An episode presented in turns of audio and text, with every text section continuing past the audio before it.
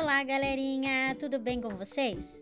Eu sou a professora Jaqueline, sou professora do primeiro ano na Escola do Futuro.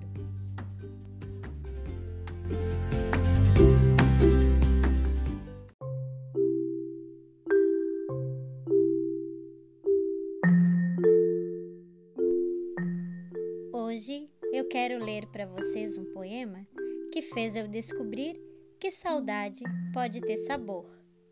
Saudade pode também ter cheiro.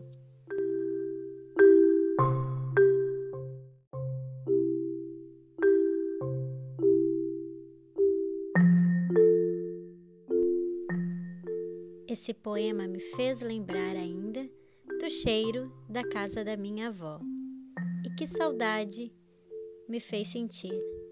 A saudade aperta, a saudade dói. Mas a saudade traz boas lembranças.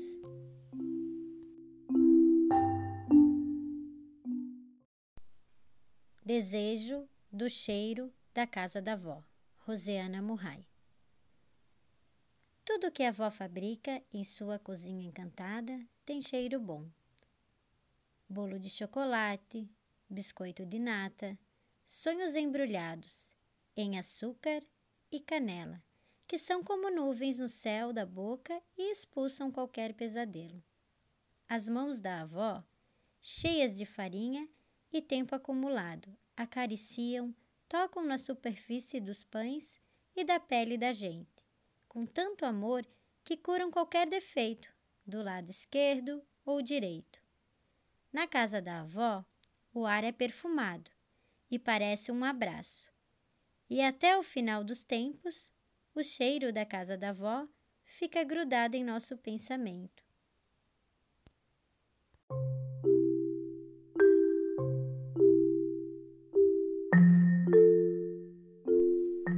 Esse poema me fez sentir saudade da casa da minha avó. Saudade de sentir o sabor e o cheiro da carne de panela sempre aos domingos ao meio-dia. E para você, qual é o sabor e o cheiro da saudade?